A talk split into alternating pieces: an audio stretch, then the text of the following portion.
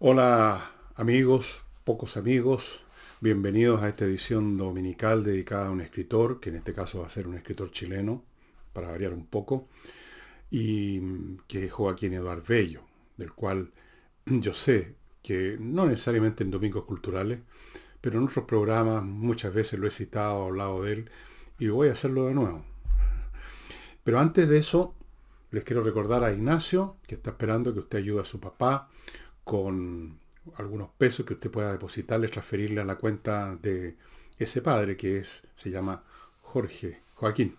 El niño se llama Ignacio, una criatura de un año, un poquito más, que está con esta enfermedad que requiere una atención médica permanente que de un, de un costo estratosférico.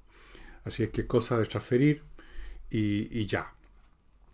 Continúo con recordándoles que en mi sitio elvillegas.com .cl tienda. Tenemos una venta de bodegas en que libros míos están agrupados de muchas formas, de a uno, de a dos, de a tres, a precios absolutamente ridículos. ¿Verdad? O sea, con suerte estamos sacando los costos, incluyendo todo lo que significa tener un libro, imprimirlo, distribuirlo, hay que pagar la distribución, hay que pagar impuestos, millones de cosas.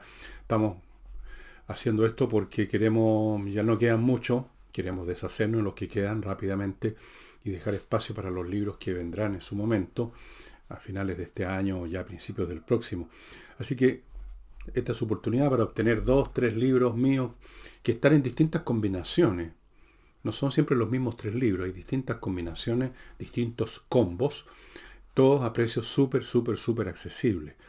Así es que si usted no había podido comprar, porque a pesar de que los precios son, yo creo, bajos, usted no tenía esa plata simplemente. Puede suceder. Ahora tiene la oportunidad. Échese una miradita, entre a elvillegas.cl slash tienda y ahí está la oferta. Vea usted cuál le podría interesar. Y algo más Parece que no, por hoy día. Así que entremos a este señor. El 19 de febrero de 1968 cayó día domingo. Y ese día domingo yo estuve de cumpleaños, cumplí 19 años, y ese mismo día domingo Joaquín Edar Bello tomó un revólver Smith Wesson que le había regalado su padre y que lo había acompañado esperando ese momento. Por años de años, se metió el cañón en la boca y apretó el gatillo y murió. Terminó ahí una etapa final de Joaquín Eduardo Bello no muy feliz, dicen. El hombre estaba con distintas enfermedades, había tenido una hemiplegia unos años antes, se había recuperado, pero nunca uno queda 100%, deprimido, y nunca fue, por lo demás, un hombre muy optimista y muy lleno de entusiasmo por nada, como me parece a mí que se revela incluso en todas sus fotografías, que hay muchas de él desde muy niño, joven, adulto, mayor, viejo ya. A los datos. Joaquín Eduardo Bello nació en Valparaíso en 1887 y murió, como les dije, el 19 de febrero de 1968 en Santiago, suicidio. Su madre era nieta de nada menos que de Andrés Bello, su padre, un banquero local, y en cierto sentido pertenecían a medias, no al 100%, a lo que podríamos llamar la oligarquía o aristocracia porteña y chilena, eh, un poco venido a menos, su padre no era tan importante, tan rico. En alguna crónica, Joaquín Eduardo Bello menciona que en las comidas, cenas, donde se reunía el tú, el Valparaíso o el tú Santiago, eh, siempre le daban a su papá puestos más bien lejanos de la parte principal, un poco casi en la mesa el pellejo. Eh, Joaquín desde muy niño, como ocurre con todos los literatos, los que van a ser literatos, como ocurre con los músicos y como ocurre con los matemáticos, en estos tres tipos de actividades la vocación se revela muy temprano. En él se reveló muy temprano, en el colegio ya estaba inventando, organizando unas revistas, ese tipo de revistas colegiales que obviamente que nacen y mueren en el colegio y ahí se quedan, pero ahí estaba su interés literario. Eh, ignoro qué leía eh, en esa época, pero seguramente leía mucho.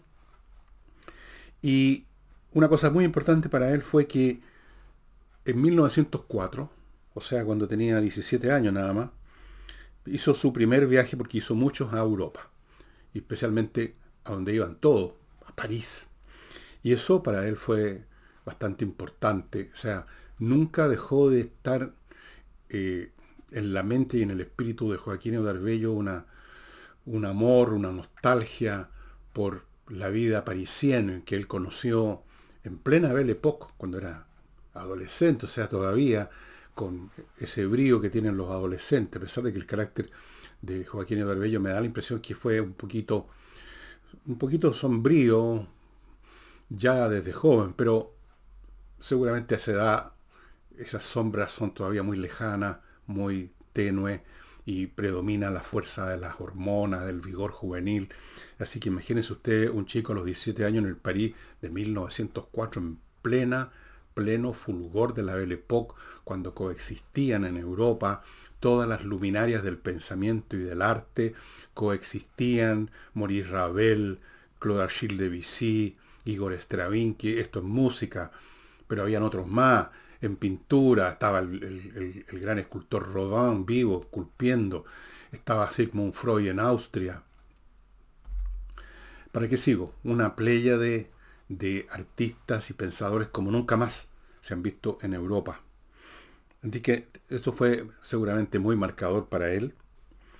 Y no le interesaba ninguna otra cosa que no fuera la literatura. Su padre lo trató de meter en la carrera diplomática o en la política, tenía una posición social suficiente como para intentarlo, como para lograrlo, pero él, él simplemente no, no se interesó en eso. Eh, no, él él era, como ya veremos un poquito más adelante en este programa cortito, un clásico rebelde de clase alta. Es una especie de figura antropológica que nunca deja de existir, que los conocemos ahora con otros, no con los niveles de talento y cultura de Joaquín Eduardo pero el rebelde de clase alta que nace, se cría en un ambiente con privilegios, con algún grado de comodidades materiales, con acceso a la vida social al más elevado nivel, con posibilidades de hacer, eh, como trató su papá, de hacer carrera política o diplomática, pero hay el rebelde, el rebelde que por motivos, supongo yo, puramente psicológicos, de temperamento, no, no, no, se interesa en adaptarse a eso, eh, tiene una mirada crítica sobre lo que lo rodea, eh, cualquier mirada, entre paréntesis, cualquier mirada que sea realmente un poco observadora del mundo necesariamente es crítica, porque el mundo, en cualquier nivel social, en todo orden de cosas, en toda sociedad, en todas circunstancias, está repleta de imperfecciones y de brutalidades que son propias de nuestra raza, que son propias del mundo, y por lo tanto ser crítico de ellas y compararlas tácita o expresamente con un mundo más, un mundo perfecto, no es muy difícil. Em, y seguramente desde joven, desde niño, Bello, Eduardo Bello detectó las muchísimas imperfecciones de su clase. Desde luego, las clases altas suelen ser bastante arrogantes, eh, suelen ser prepotentes, suelen sentirse superiores, suelen creer que su riqueza y su posición social los hace mejores personas, eh, son vanidosos, bueno, millones de defectos que todos los seres humanos comparten en mayor o menor grado, pero que en las clases altas son más manifiestos, porque no, no, se, no se molestan en ocultarlo. Además estamos hablando de una época, estamos hablando de este Chile de principios del siglo XX, en que el predominio de la clase alta era completo. Funcionaba la república parlamentaria. La clase alta chilena lo dominaba todo.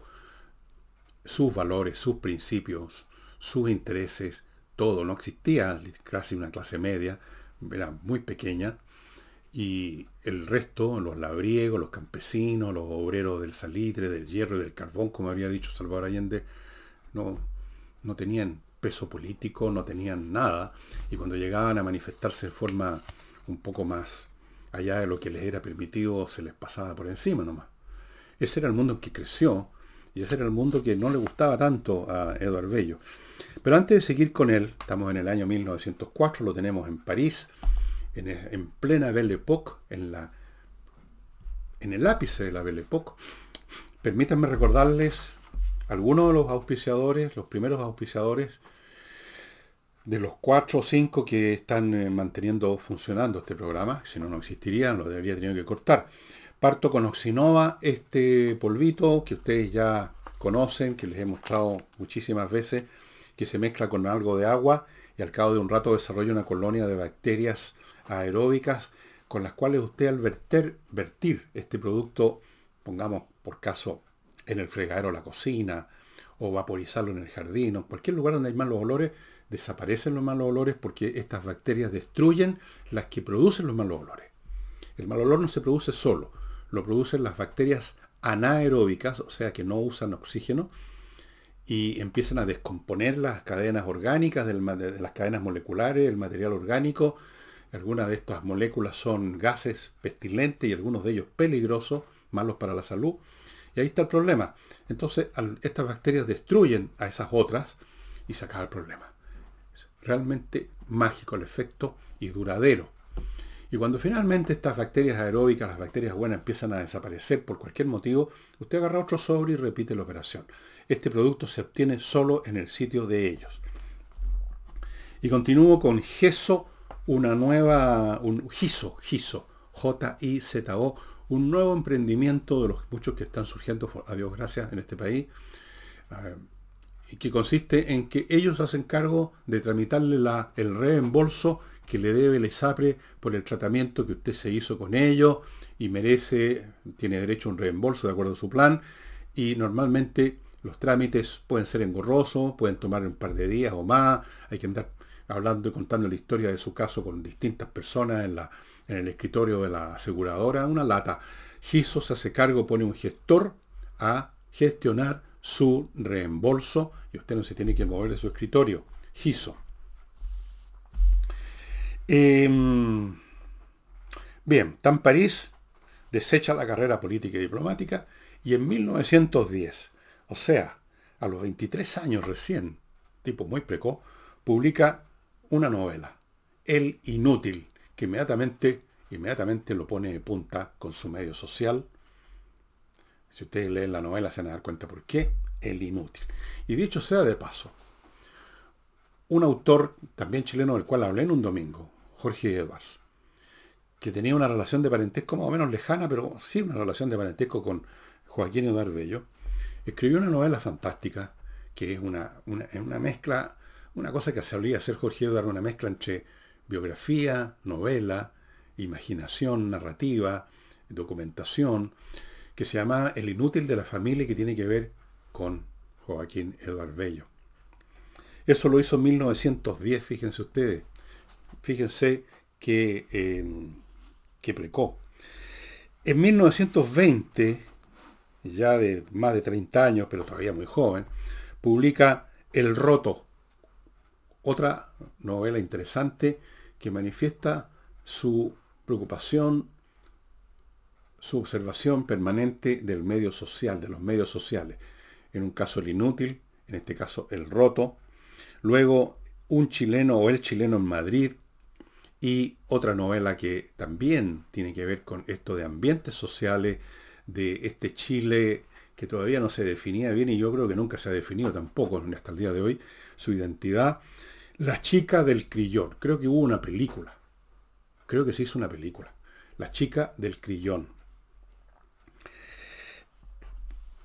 El hombre, como les digo, un viajero a Europa, un hombre en contacto personal con las lumbreras del arte europeo, eh, tanto durante la Belle Époque como después, cuando, después de la Primera Guerra Mundial, evidentemente que fue influido por las corrientes intelectuales que se estaban moviendo en Europa en ese momento. Y entre ellas había una corriente que se llama dadaísmo, que para mí es intragable, pero en ese momento estaba de moda, de moda, el dadaísmo, una especie de surrealismo.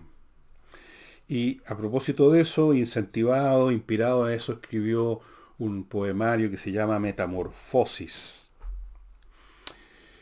Ahora, para mí, y yo creo que para muchos, la obra principal de Joaquín Eduardo Bello quizás no sea tanto estas novelas o estos poemas, como sus crónicas. Las crónicas de Eduardo Bello, que fueron de todo.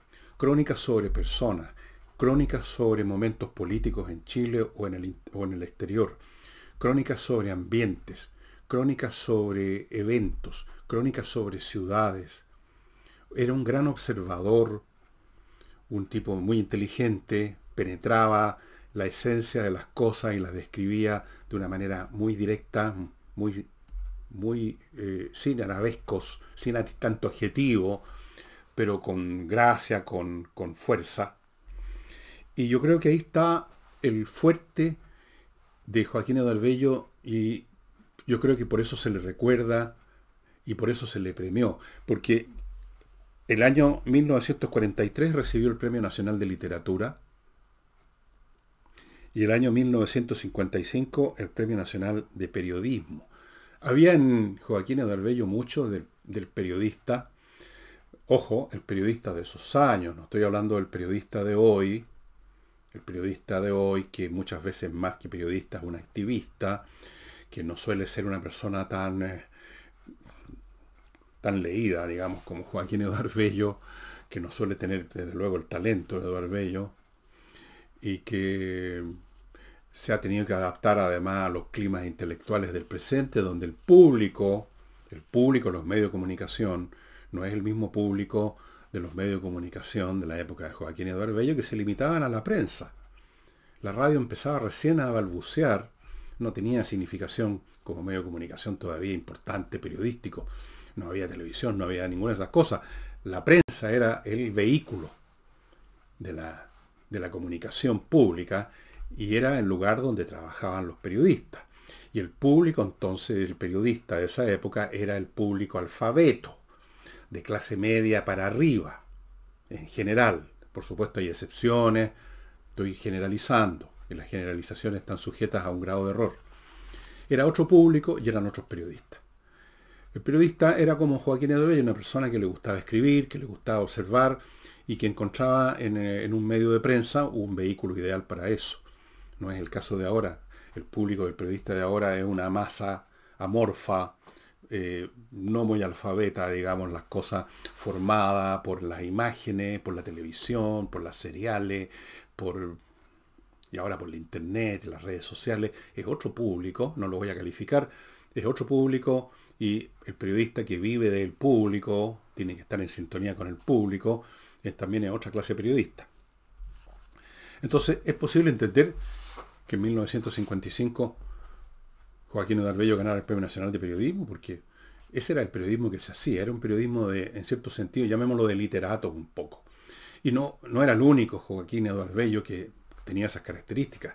Todos los nombres importantes que se pueden recordar de ese, de ese periodo histórico, estoy hablando de los años 20, 30, 40, 50, incluso 60, 70 quizás también, era, era, eran más o menos como... Yo alcancé a conocer algunos de esos, de esos especímenes periodísticos cuando yo empecé a escribir eh, columnas y cosas en las últimas noticias, hace montones de años. Quedaba todavía unos restos así unas reliquias de ese periodo, pero ya está desapareciendo completamente.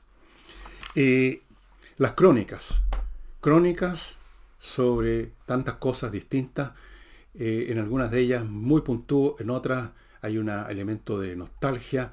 En uno de mis libros,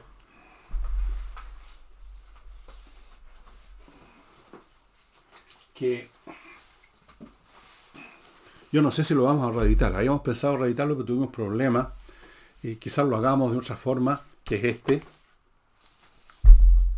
Adiós Valparaíso, un libro que me quedó bien bonito, la verdad. Eh, justamente al principio, yo recuerdo una crónica.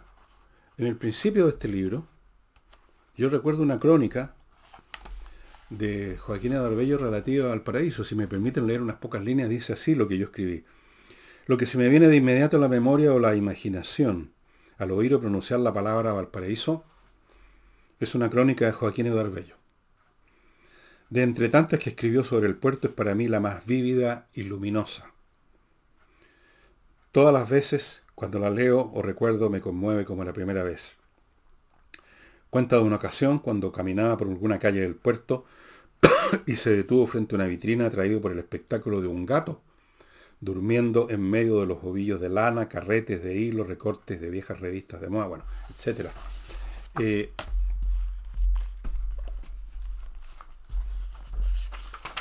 es un hermosísimo, una hermosísima crónica, pero tiene tanta. Yo les quiero mostrar algunas. Eh, hay algunas puramente periodísticas, por ejemplo, que están vinculados a sucesos propios de su época, de su momento, que pueden ser un poco menos interesantes. Aquí tengo una, hay varias colecciones, varias antologías. Este es uno de los volúmenes, el tercero, Crónicas Reunidas, del año 31 al 33, de Joaquín Eduardo Bello, que sacó y tuvieron la amabilidad de mandármelo estos tomos a mí, la Universidad Diego Portales. Aquí tienen ustedes crónicas de todo orden. Algunas son, digamos, demasiado contingentes, pero otras no, son totalmente válidas al día de hoy, aunque estén fechadas como esta que estoy viendo aquí, el 27 de marzo de 1933. Y luego tenemos crónicas que ya van, que se escapan al tiempo. Por ejemplo, esta colección que se llama, en esta, en esta edición específica, Biblioteca Popular Nacimiento, El Marqués de Cuevas. Porque claro, una de las crónicas tiene que ver con ese personaje tan interesante que fue el Marqués de Cuevas, un personaje, tipo de personaje que ya no existen. El Marqués de Cuevas, ne, nacido, Cuevitas. Es una. Son, son crónicas donde, que pueden leerse en cualquier momento, no tienen tiempo. O esta otra, Crónicas del Centenario de la editorial Zigzag. Como ustedes ven, son todos libros viejos. Yo estoy leyendo Joaquín de Barbello desde que era niño, de que era adolescente. Y aquí habla de distintos, de personajes, de situaciones, muchos, todas relacionadas en este caso con las crónicas del centenario. Luego tenemos una colección que organizó también en la Biblioteca Popular Nacimiento. Esta la organizó Alfonso Canderón, un gran literato. Mitópolis. Mitópolis. La ciudad de los mitos, de la, o sea, de la historia. Mito es una palabra griega que significa historia, cuento y que tenían la significación ahora de ser un cuento más o menos mentiroso, falso, inventado. Y luego tenemos este libro que de tanto mirarlo, de tanto leerlo, se ha ido destruyendo. Es de la editorial Nacimiento también. Valparaíso, amigos. Aquí debe estar esta historia del gato, que no la he podido reencontrar porque tampoco la he buscado con mucha... Eh, aquí hay historias que tienen que ver con Valparaíso que para cualquier porteño que esté viendo este programa debiera inmediatamente correr a ver si encuentra. Yo no sé si está reeditado este libro, espero que sí. Eh, aquí está un poco su vida de niño, porque son sus experiencias de Valparaíso. Eh, en cierto sentido, una biografía de su infancia en Valparaíso antes de viajar a Europa.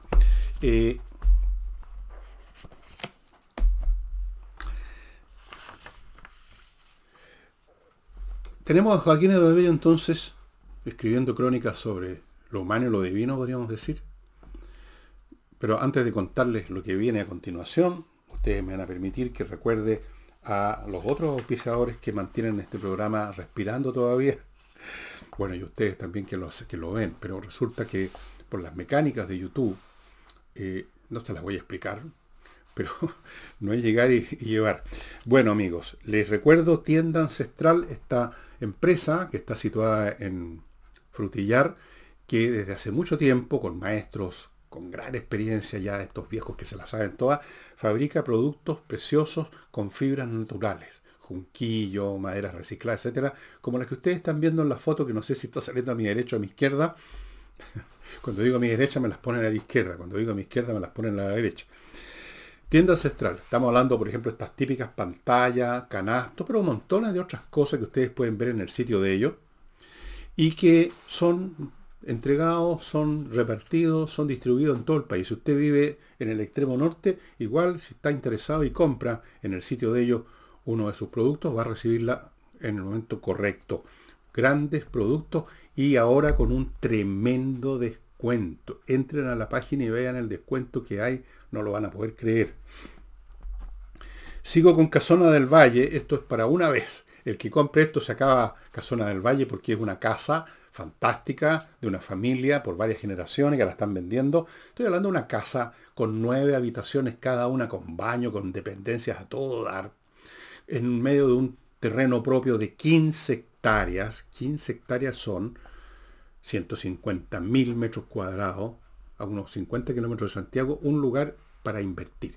Esta casa es para invertir, por ejemplo, en un hotel boutique o en una casa de reposo de primera categoría, qué sé yo, una casa de evento, o si alguien quiere vivir en una casa con nueve habitaciones, porque tiene una familia muy grande, o le gusta vivir en una casa grande aunque esté solo, ahí está. Ahí está el precio, que parece muy alto, pero comparado con lo que se están ofreciendo no es nada.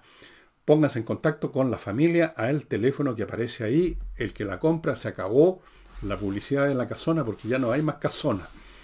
Y quiero terminar este bloque con miclimo.com, que les recuerda que viene un verano muy pesado y que más vale ir ahora ya adquiriendo estos aparatos, estos climatizadores, estos dispositivos de última generación que lo tienen todo, incluyendo filtración del aire, y que desde luego le pueden servir en este, lo que quede del invierno, hay días helados y frescos todavía. Bueno, esto lo hace todo, tempera, eh, refresca, filtra el aire, todo, pero hay que apurarse porque la gente se está, la lista de gente que está pidiendo se alarga día a día y mientras más se alarga, más se demora la instalación. Así que póngase ya en contacto, amigo. Después no se queje del calor. Y a todos ellos por igual, a todos estos auspiciadores, a Oxinova, a Giso, a la tienda ancestral, a la casona del Valle Climo, les agradezco mucho que hayan, se hayan aventurado a apoyar este programa en un día como este, sabiendas que viene un público muy, muy especial, de altísima calidad, pero pequeño. Pero están con nosotros. Eh, Joaquín Udalbello entonces digo, el típico rebelde clase alta, el, hombre rebelde que no se acostumbra a su clase a pesar de todos los beneficios y privilegios que eso entraña, ser parte de esa clase, pero además es, un rebelde que, no, que tiene una peculiaridad que muy pocos rebeldes tienen, era un hombre de genio, de talento. La mayoría de los rebeldes no lo tienen. La mayoría de las personas no tienen talento, no tenemos talento, pero hay algunos que sí.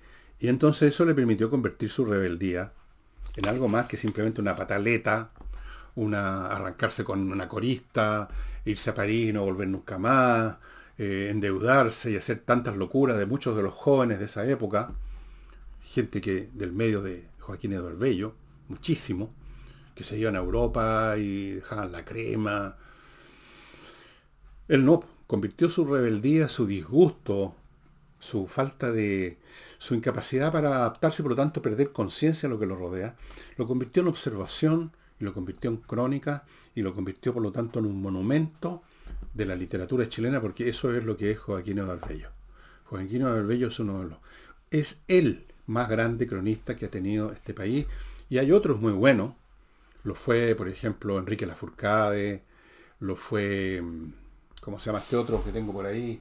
El autor de Daniel de la Vega, muy bueno, pero yo creo que el más grande, por la amplitud de sus temas, por la variedad de sus temas, por su prosa tan clara, tan límpida, tan precisa, creo que es Joaquín Bello, creo yo. Y si usted no lo conoce y tuviera que recomendarle un libro y usted tiene a la disposición en una librería que está varios, yo le recomiendo especialmente, ojalá que esté Miren ustedes, esta es una edición del año, está todo parchado, esto se está cayendo a pedazos, esto ya es una pieza de museo, literalmente. Bueno, esta edición es de 1955. Como tantos otros libros, lo heredé o de mi papá o de mi mamá, o quizás hasta lo compré yo de cabro chico, no al año 55, pero bueno, les recomiendo Valparaíso. Valparaíso ciudad maravillosa por lo demás, y vale la pena verla como la vio Joaquín Eduard Pello. Y eso sería todo por ahora. Nos estamos viendo mañana. Mañana me voy para el tranqui por una razón sencilla. Me gusta ver a los niños guatamarilla. Una vieja canción una cueca del Everton a propósito de Valparaíso. Claro que en Valparaíso impera el Wander, y Everton y Wander somos rivales, pero en fin. Eso sería todo, estimado amigo. No dejen de leer a Joaquín Edward Bello. Sus crónicas son absolutamente vigentes, totalmente. Y eso sería todo. Nos estamos viendo mañana. Chao.